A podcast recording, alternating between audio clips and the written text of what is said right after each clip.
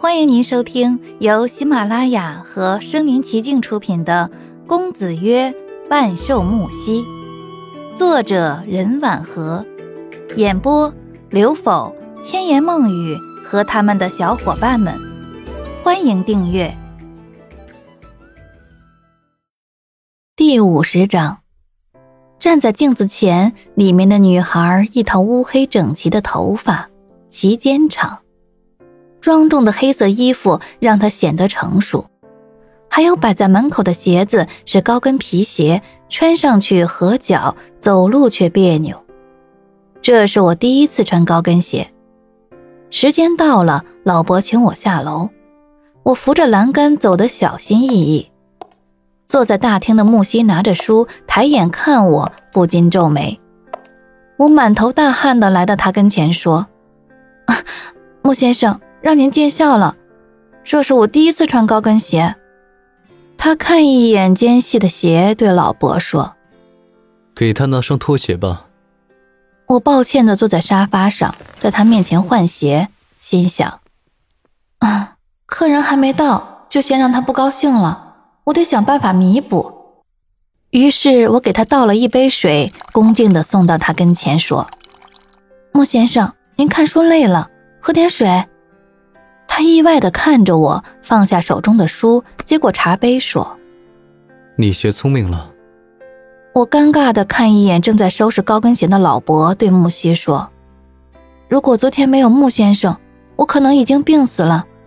给你倒杯水也是应该的。”他喝了一口水，眼睛越过杯子边缘看着我，弯的就像月牙。我慌忙移开目光。心里七上八下的端坐在沙发上，心想，这应该能缓解高跟鞋引起的不快吧。他寂寞的声音从杯子后面传来：“你今天很漂亮。”我没敢看他的眼睛，低声说：“谢谢。”就在这时，门铃响了，收拾好鞋子的老伯快步走出去。木西站起身来看向门外。穿着黑色袍服，半长的卷发油光发亮的披在头上，不管从哪个角度，都像是在傲视一切。有些人生来就这么高贵。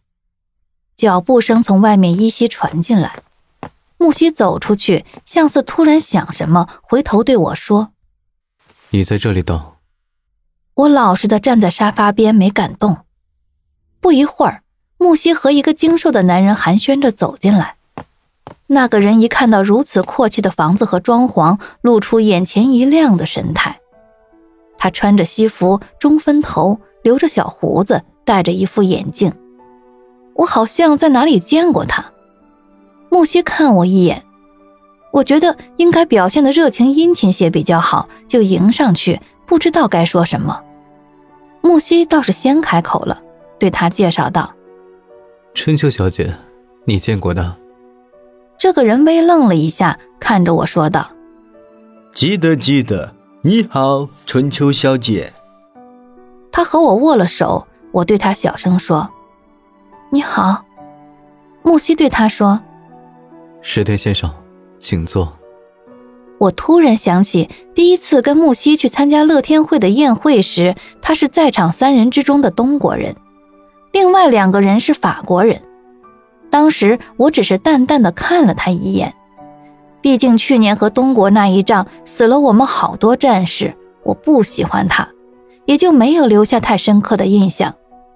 他坐着喝茶，木西对他说：“石田先生，这是龙井，成章。”石田端起茶碗品了一口，赞不绝口。木西笑着对他说。石田先生，有没有闻到女人的香味儿？石田似懂非懂的看着他，恍然就悟了。他将茶碗放在桌子上，笑眯眯的对我说：“这一定是春秋小姐泡的茶，真是好茶呀！”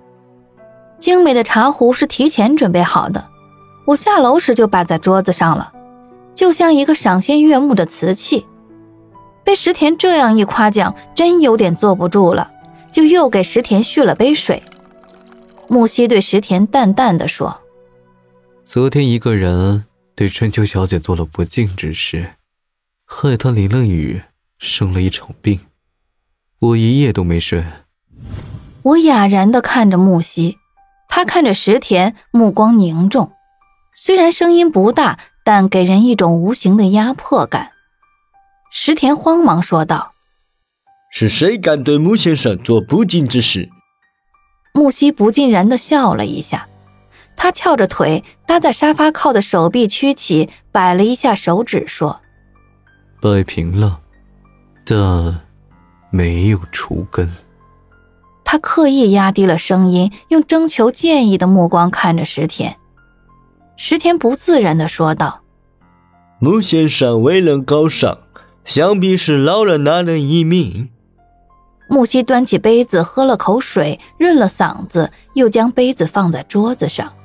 并不在意的说道：“只是不想在女人面前杀人罢了。”他看我一眼，轻声补充：“他胆小。”石田立马附和的笑起来，说：“木先生对春秋小姐真好。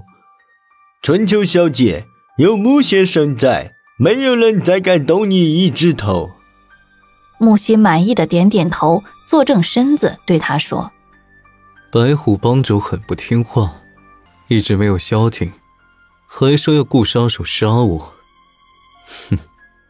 之前白虎帮主前来找我说手里有我们需要的货，可以低价卖给我。我当时对白虎帮帮主说：“现在帮会归穆先生管，所有出货都要经过穆先生点头同意。”就断然拒绝他，估计他还会再去找别家。以穆先生的实力，估计不会有人敢接他的活。用你们的话来说，冲击神风，他有可能会图谋对穆先生做出不利的事情。木邪点点头，对石田的忠心表示感谢，随后说道：“我知道之前你和白虎帮主有过合作，也赚了钱。推心置腹的说，石田先生。”现在和我合作，你赚的比原来少吗？木西低头盯着他问，漆黑的眼睛就像暗藏鬼火的森林。木先生给了我难得的发展良机，让我的利益翻了五倍。在这一行，穆先生很有头脑和远见，我已经将穆先生作为我的永久伙伴。蠢人挡道，免不了会坏事。到时候，你和我的利益都会大打折扣。白虎帮主是隐患，石田先生，我的意思，你可明白？明白。本集播讲完毕，欢迎点赞、收藏，写评论，还有红包可以领哦。